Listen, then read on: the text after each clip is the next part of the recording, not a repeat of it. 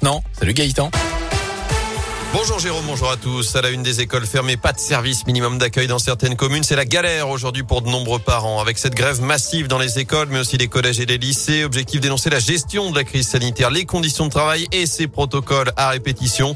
Les ATSEM, les AESH, les infirmières scolaires ou encore les inspecteurs de l'éducation nationale sont également appelés à débrayer. Initiative soutenue également par la FCPE. Il y aura plusieurs rassemblements, notamment chez nous. Assemblée générale en ce moment même devant la Bourse du Travail à Rouen, puis rassemblement à 11h30 devant la sous Rendez-vous à 11h devant la Bourse du Travail à saint à 10h30 devant l'inspection académique au Puy. Dans ce contexte, il est adopté mais modifié. Le Sénat donne son feu vert au projet de loi sur le pass vaccinal avec des ajustements donc. Le pass ne sera obligatoire que pour les adultes. On resterait sur un pass sanitaire pour les ados de 12 à 17 ans. Pas de contrôle d'identité imposé aux gérants de bars, de café et de resto. Un projet de loi qui doit maintenant être débattu en commission mixte paritaire dès cet après-midi. Sénateurs et députés vont tenter de se mettre d'accord sur un texte commun.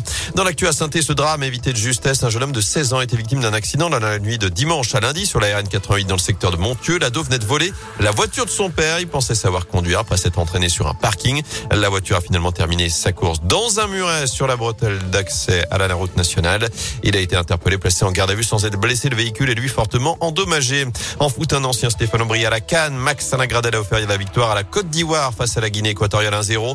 De son côté, la Tunisie crie au scandale après sa défaite face au Mali. Wabi Kazri a loupé un pénalty dans le dernier quart d'heure, mais c'est l'arbitre de la rencontre qui fait polémique en sifflant la fin du match avant la fin du temps réglementaire. Du hand à suivre également avec le coup d'envoi de l'euro masculin. L'équipe de France diminuée par les blessures, gênée aussi par le Covid, mais tenante du titre, en tout cas aux Jeux Olympiques. Défile la Croatie à partir de 20h30 en Hongrie.